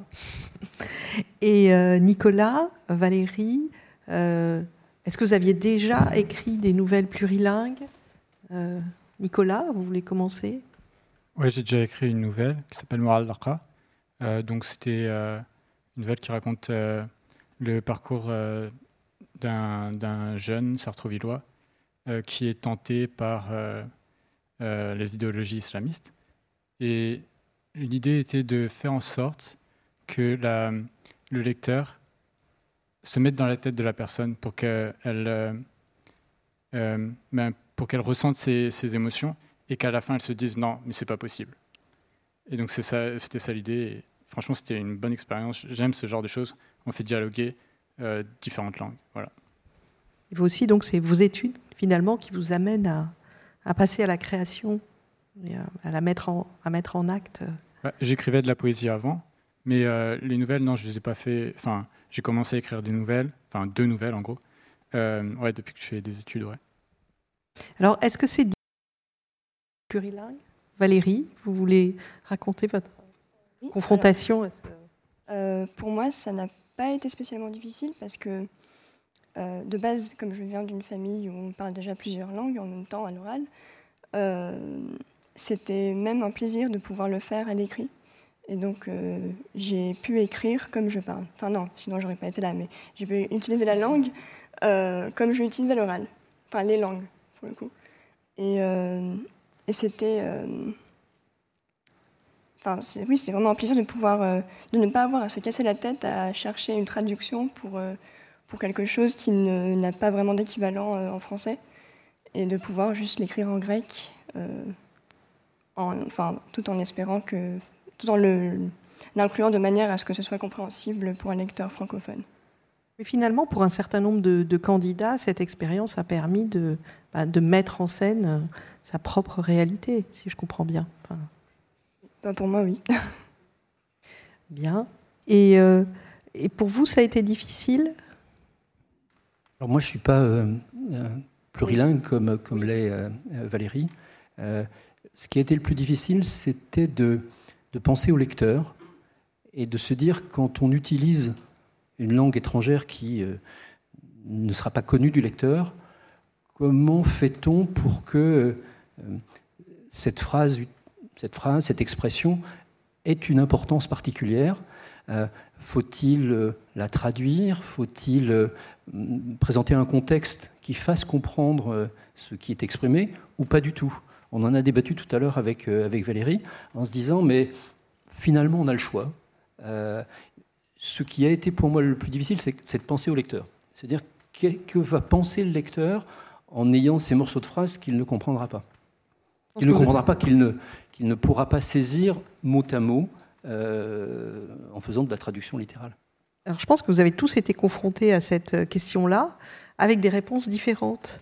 Euh, traduction, pas de traduction, note de bas de page. Et certains euh, d'entre vous sont passés par le dessin aussi, justement. C'est ça qui frappe, c'est qu'il y a des formes très différentes.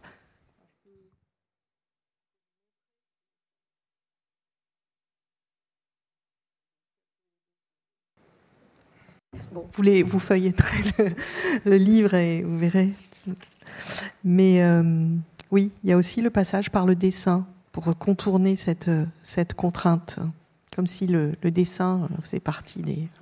Voilà, par exemple, oui. Bah justement, euh, dans, dans votre nouvelle, alors pourquoi le dessin? Euh, parce que j'ai alors j'ai commencé mes études par des études d'art, probablement parce qu'à l'école c'était un peu la, la seule chose à laquelle euh, pas j'étais bonne, mais je prenais plaisir euh, juste euh, par ça.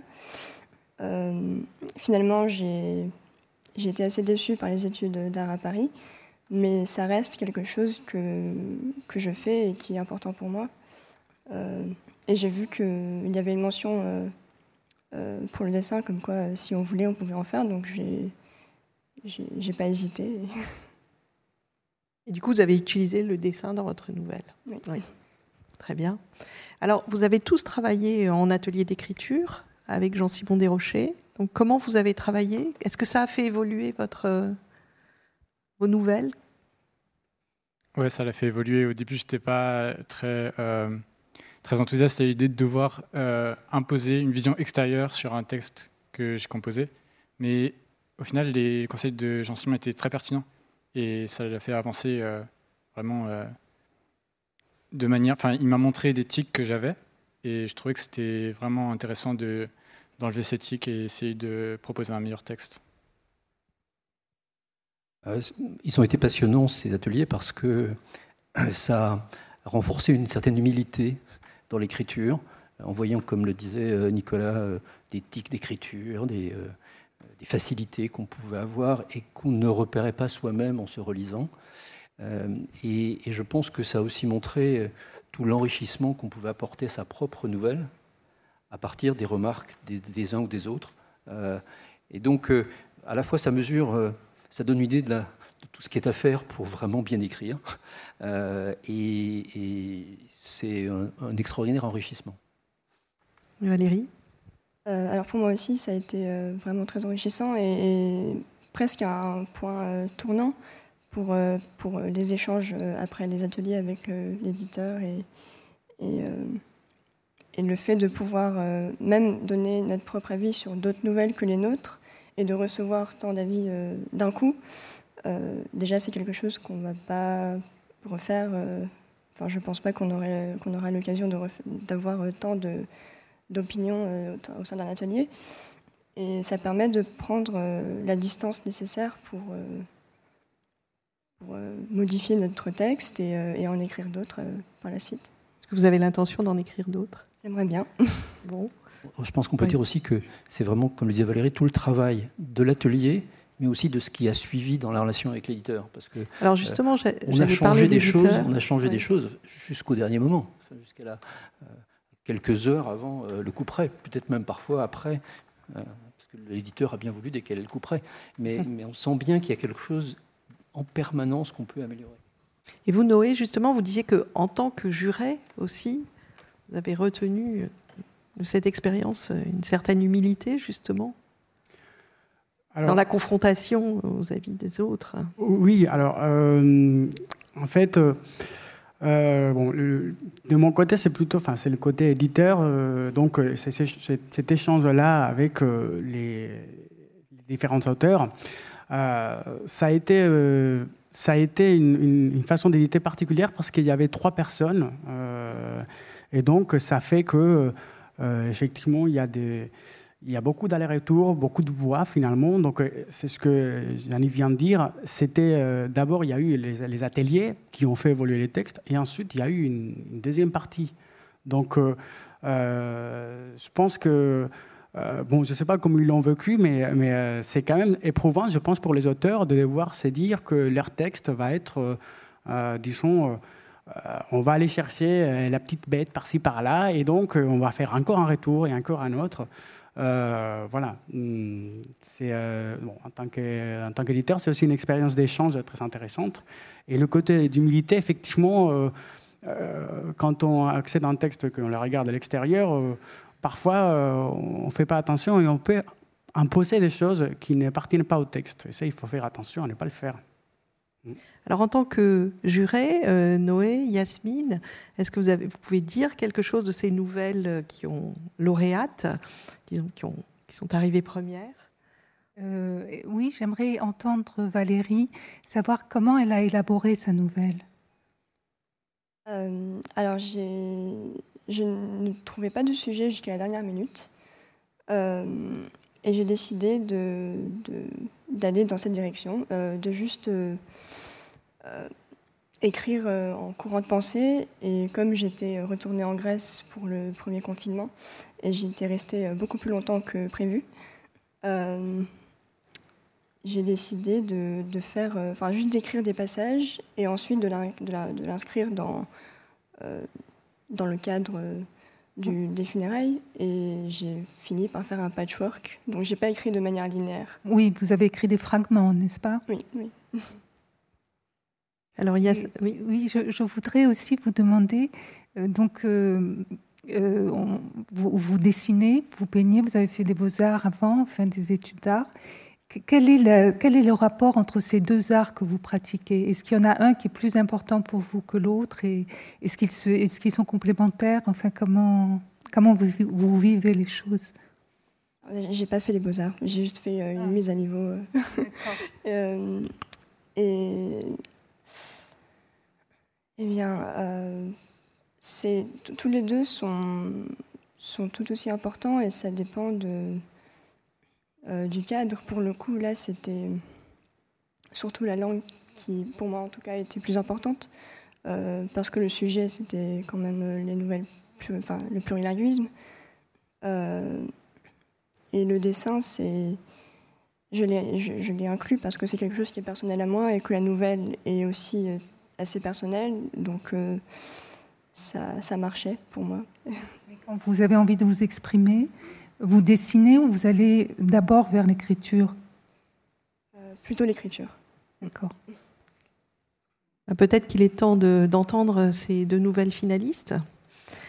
Euh, on va donc euh, entendre d'abord Kyrie Ellison de Valérie Otavi et ensuite Ababil de Nicolas Payen pour une dernière lecture avec Cécile Domingeon.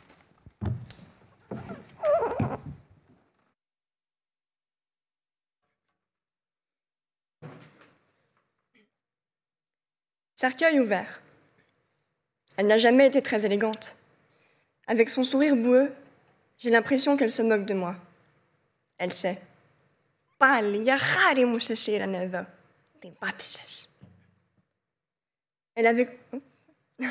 Elle avait... Commencé à pourrir de l'intérieur bien avant sa mort. Menteuse, manipulatrice, elle régnait avec fatuité sur le royaume de cette famille Kakoshim. Famille dont j'essaye désespérément de m'éloigner Famille qui réussira toujours à me traîner vers elle pour me rappeler que je suis la bâtarde de la chaîne française qu'avait pioché mon père. Victoire à la bimbo crapoucine. Une voix résonne à ma droite. Inepoli omorfidenine. Aussi Vous l'avez habillée comme si elle travaillait à Siglo Poso mejaloses. Me θυμάσαι Aussi Bien évidemment, ils me connaissent tous. Et moi, personne. Maman débarque. Peut-être bien qu'il y a un Dieu, ou qu'elle a tout simplement vu mon désarroi. C'est plutôt ça. Elle me regarde, sourire malicieux, étincelle dans les yeux. Et elle ouvre la bouche. Trente ans dans le pays, et elle ne connaît toujours pas la langue. Elle ne maîtrise pas des règles simples comme imama, obabash, tismamash, baba, et peut te dire classe de borta avec le plus grand sérieux. Ça donne des conversations assez surréalistes. De loin, on dirait qu'elle discute avec Aise. Trop d'aise pour des funérailles. Je lui avais dit qu'elle n'avait pas besoin de venir, mais elle ne voulait pas me laisser seule face à ces charognards. Je suis bien contente qu'elle ne m'ait pas écoutée. On perd vite la main? Oui, parce qu'exister parmi eux est tout un art qui s'apprend avec temps et patience. Je les observe. Les femmes se lamentent et les hommes, les hommes tournent autour comme des chiens de berger protégeant le troupeau. Mon père vient de perdre sa mère, mais il garde sa tristesse moche pour ce soir. L'hystérie, c'est pour les femmes. Tête baissée, pour le moment, c'est la star, l'homme de l'heure. Tête baissée, larme de croco, petit mouchoir brodé. On l'enlace, on l'embrasse. Ah, J'étouffe mourir dans un tout sautement. Je n'arrive pas à croire ce que j'entends, mais je ne peux pas dire que je suis étonnée. Théa couche. Peut-être va-t-elle l'adopter, enfant de 43 ans, pour pas qu'il crève de faim? J'espère qu'il se mettra finalement à la cuisine. Cercueil fermé. Je reprends mon souffle, autant que je le peux au milieu de cette brumaille. L'âme est finalement séparée du corps. Il est grand temps d'enterrer ce dernier, en espérant que l'âme ne décide pas de rôder parmi nous encore longtemps. Kill Transporter le cercueil jusqu'au cimetière, c'est le travail des hommes armoires de la famille, leur moment de gloire où ils vont prouver leur virilité. Mon père se lève en premier pour diriger le cortège. Trois de chaque côté, première tentative. Je sens que ça va mal tourner. Entre les pleurs étranglés du public et les gémissements de ces six pauvres hommes, on est à cheval entre tragédie et comédie. Ça doit être ce dernier baklava que la vieille s'est engouffrée. J'ai entendu dire que c'était le tapsi entier. Après un harmonieux canon de grognements, les hommes parviennent finalement à poser le cercueil sur leurs épaules. Tout le monde les suit, le mouchoir collé au nez. On avance au rythme des six atlas qui ont l'air de fondre sous le cagnard. Je suis sûre qu'ils envient la dame lasse qui se prélasse et cagnarde dans son capiton. On s'accroche à leurs pas, on regarde leurs pieds comme pour essayer de les faire marcher plus vite. Un voyage de 50 mètres dans un cimetière peut durer une éternité. Les enterrements d'été sous le soleil de feu sont les plus éprouvants. Même le deuil devient moins insupportable. Devant la tombe, j'imagine leur chemise blanche dans quelques heures, aussi jaune que la peau de la morte. L'épaule déboîtée et le, et le dos bloqué, mon père pleure en regardant le cercueil disparaître dans le fossé. Est-ce le deuil ou la douleur? La morte est enterrée, terre et fleurs recouvrent le cercueil. Le service funéraire est achevé. Mais la fin du service funéraire marque le début du café et colva. Les cimetières ici ressemblent à des stations de vacances pour veaux. On a de quoi prier, se faire bénir, se faire enterrer, et pour finir en beauté, boire et manger. On me donne une coupelle de colva.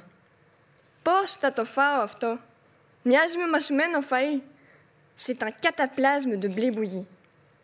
J'ai toujours l'impression de manger ce à quoi ressemblera le corps dans quelques années. Maman doit penser à la même chose. Je lève la tête. Elle était déjà en train de me faire des grimaces. Je réalise que ce n'est pas la seule. Un petit essaie d'attirer mon attention. Je me tourne vers lui, il me sourit, puis baisse son regard sur ma coupelle. Je la regarde aussi. Il lève les yeux et me sourit à nouveau. Je lui souris aussi. Je jette une, œillade à la coupelle. Il fait de même jusqu'à ce que nos regards se recroisent. J'ai compris ce qu'il veut Mais ce jeu m'amuse. On continue notre petit manège, mais son désespoir le mène vite à bout. Nato faz αυτό. Eh, aussi. Να το πάρω. Θα μπουκώσεις. Τι? Parto, parto. Son visage s'illumine. Autour de nous, les gens mangent, parlent, pleurent, rient. Mon père ne bouge pas de sa chaise à cause de sa mèche si bloquée. Ça n'a pas l'air de le gêner. Il mange comme un gros bébé avec ses yaya et ses tantes. À la table d'un côté, un jeune garçon me fait de l'œil. Ah, pistefto Ils ne perdent pas de temps, ces gens. Sacré tempérament méditerranéen. À celle du fond, quatre vieilles racontent des ragots sur la famille avec un constant ricanement et de temps en temps se tire-bouchonnent en s'esclaffant. Yasu. Je me retourne d'un bond. Encore lui Γεια. Είσαι της οικογένειας. Ναι, γιατί. Oh, εντάξει. Il est déçu que je sois aussi de la famille. Son plan tombe à la mer. On s'en va. Convenablement. Ça évite tout malaise supplémentaire. En marchant hors du cimetière, je remarque des hommes qui déterrent un cercueil. Euh, maman? Elle rit. Après trois ou quatre ans, on déterre les morts pour mettre leurs os ailleurs. Mais tu le sais déjà, ça, puisqu'on paye encore la boîte à yaya. Je veux dire, ma yaya. Quand ils l'ont déterré, ta yaya s'est même retrouvée avec un doigt dans son sac à main. Sympa Donc on continue à payer un loyer, même quand on est dans la tombe. Sauf que ce sont tes enfants qui le payent. Elle fonce des sourcils tout en laissant apparaître un rictus sur son visage. On continue à marcher en silence jusqu'à la voiture. Ne me dis pas qu'on va devoir revenir. Quand ça? Pour déterrer Yaya. Ah, je peux dire à ton père que ça te ferait plaisir d'être présente. Je lui jette un regard tueur, même si, en ce lieu, le terme semble déplacé. Dans la voiture, sur le chemin du retour, je vois ma vie défiler. Mais ce n'est pas à cause de cette matinée mortuaire. C'est maman qui conduit mal. Kirja Leison.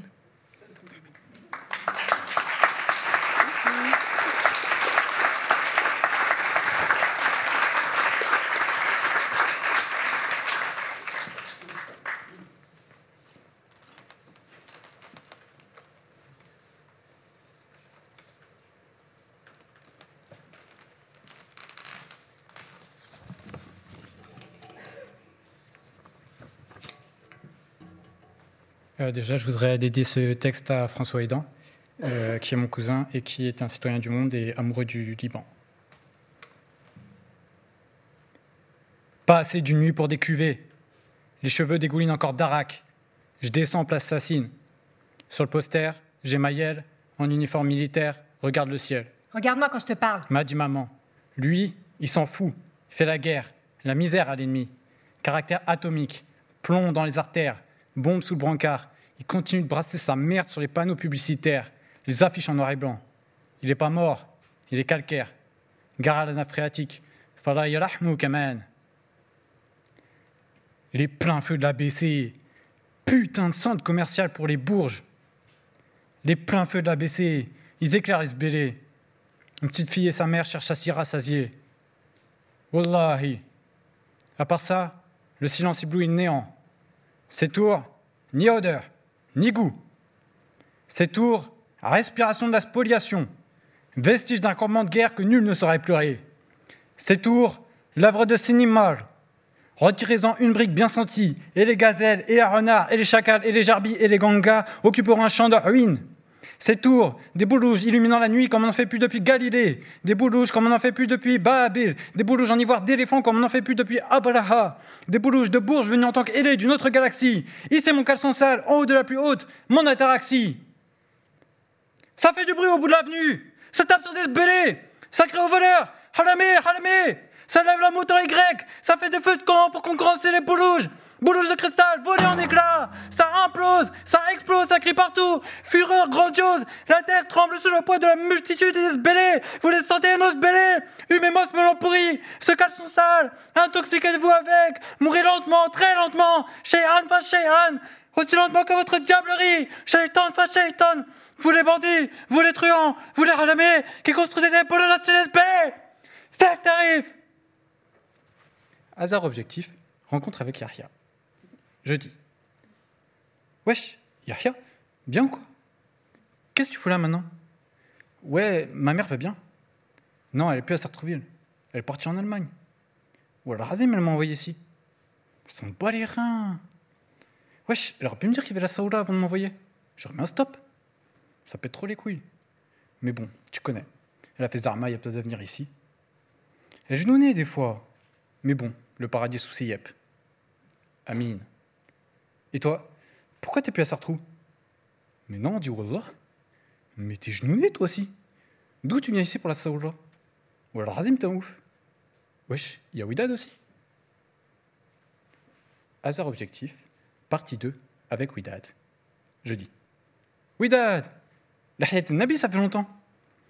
Ouais, Yahya m'a dit. Mais c'est ouf. Il y a tellement de monde ici, genre, je tombe sur vous. Truc de ouf. Et genre, toi aussi t'es là pour la Saoula Mais non. Mais genre, après, ils vont dire que c'est un complot d'Occident. Wallah. Ils ont déjà fait ça. Si, le Hezbollah. Mais c'est bon, je peux dire Hezbollah quand même. Ouais, je sais bien qu'ils sont là. Ils sont toujours là. Mais bas les couilles. Je t'entends pas, attends, on bouge. Hasard objectif, suite de la partie 2, toujours avec Widad. Ouais, là c'est mieux. Baalbek, Tripoline, Lambartier.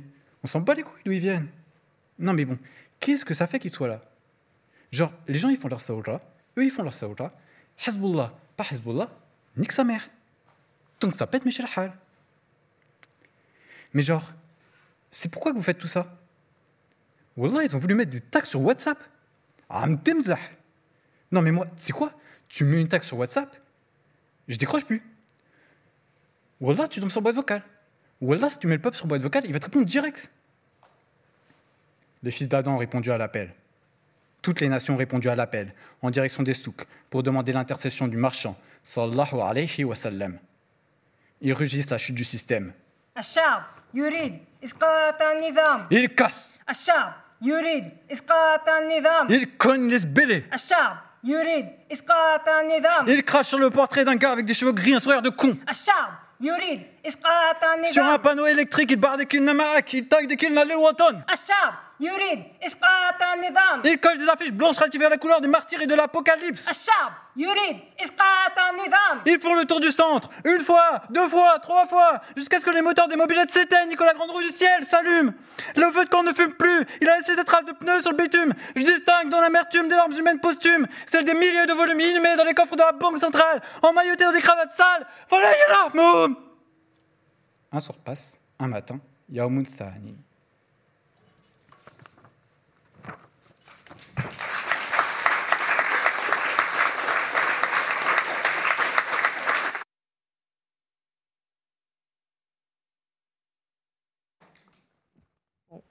Yasmine veut vous poser une question. Ouais. Alors allez-y. Et puis on finit. Non, parce qu'on doit terminer.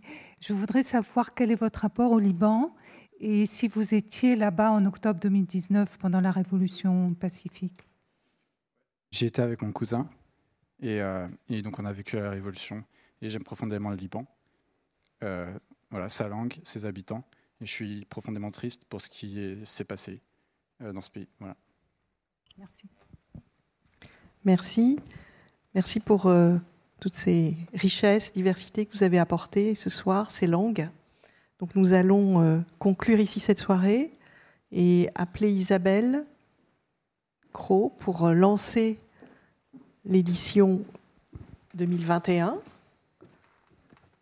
Donc euh, un mot sur l'édition 2021. Oui, alors pour, pour finir, je voulais remercier vraiment ben, tous, les, tous les auteurs, les euh, écrivains qui ont parrainé le concours et qui ont, euh, pour une première édition, euh, qui se sont vraiment prêtés au jeu, puisque initialement, ils n'avaient pas à écrire de, de nouvelles.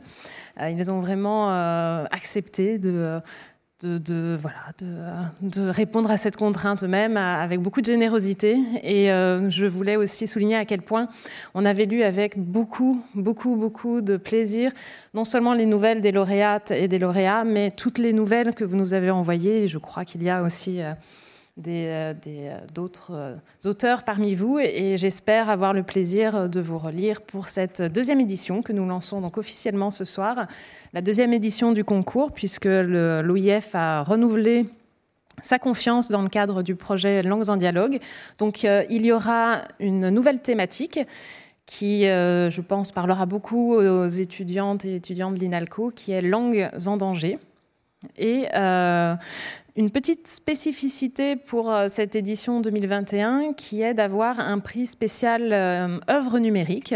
Le terme nouvelle n'est pas forcément bien adapté à ce support, mais il s'agit d'une œuvre qui sera donc à écrire nativement, une, œuvre native du numérique, donc euh, écrite pour le numérique en exploitant toutes ses potentialités et tous les outils qu'on peut donc voilà, dont on peut se saisir, je ne sais pas, une nouvelle sur Twitter, euh, une application immersive comme euh, l'application de euh, Les Furtifs de, Damasio qui a été adaptée dans cette application MOA.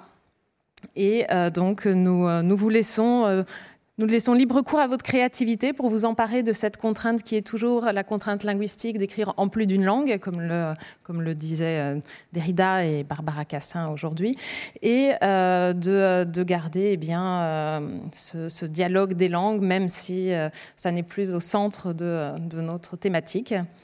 Et pour finir, je voulais vraiment remercier aussi Marielle pour l'organisation de cette belle soirée, la Maison de la Poésie qui nous a accueillis ainsi que évidemment la comédienne qui est absolument fascinante de parler tant de langues. C'est vrai.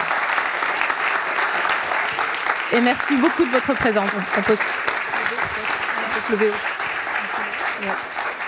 J'ai oublié euh, une information très très utile. Les nouvelles sont attendues pour le 23 août 2021, donc euh, ne tardez pas à vous y mettre. Et puis voilà, continuons les, les discussions, ces échanges dehors. Voilà. Bonne soirée. Au revoir.